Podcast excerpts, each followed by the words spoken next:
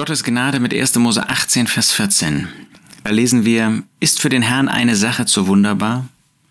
Hier geht es um die Begebenheit von Abraham und Sarah, wo Gott ihnen ein Kind verspricht, wo Gott ihnen sagt, dass er ihnen auch in ihrem hohen Alter, obwohl sie natürlicherweise über das Alter des Zeugens und des Gebärens hinweggekommen sind, äh, hinweggegangen sind, dass er ihnen ein Kind verspricht. Ist für den Herrn eine Sache zu wunderbar?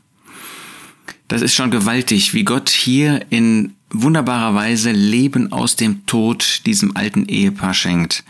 Heute ist ja eine andere Gefahr, ja, dass man austestet, wie alt man noch werden kann, ähm, um auf irgendeine Art und Weise Kinder zu bekommen. Ähm, nicht, dass wir uns gegen Kinder stellen wollen, ganz im Gegenteil. Kinder sind ein Geschenk Gottes. Aber heute findet das zum Teil, wir sehen das in der Gesellschaft auf abstruse Weise statt. Damals war das bei Abraham und Sarah ein Geschenk Gottes. Ist für den Herrn eine Sache zu wunderbar? Nun, wir können das anwenden auf unser Leben. Kennst du das auch in deinem Leben? Da gibt es Dinge, da kannst du eigentlich nicht erwarten, dass das noch passiert, dass du das noch geschenkt bekommst. Ähm, vielleicht bist du ähm, in einem Alter, ähm, was ein höheres Alter ist. Du hast dir immer gewünscht, heiraten zu können. Aber aus welchen Gründen auch immer hat das nicht geklappt. Ist für den Herrn eine Sache zu wunderbar? Ich verspreche dir nicht, dass der Herr dir noch eine Ehe schenkt. Aber für den Herrn ist keine Sache zu wunderbar.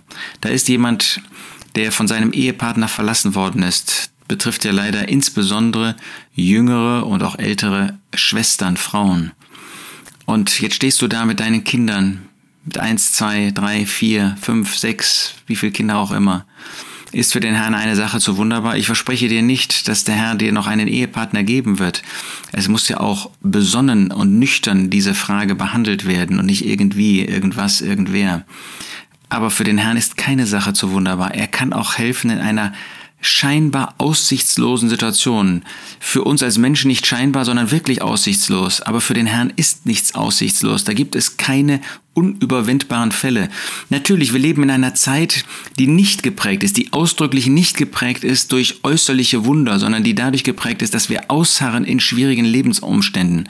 Aber für den Herrn ist keine Sache zu wunderbar. Und daran wollen wir festhalten. Ob er sie so für uns vorgesehen hat, wissen wir oft nicht. Aber wir wollen ihm alles zutrauen und wollen so auch mit offenen Herzen, mit dankbaren Herzen in die Zukunft sehen. Ist für den Herrn eine Sache zu wunderbar? Nein, das ist sie nicht.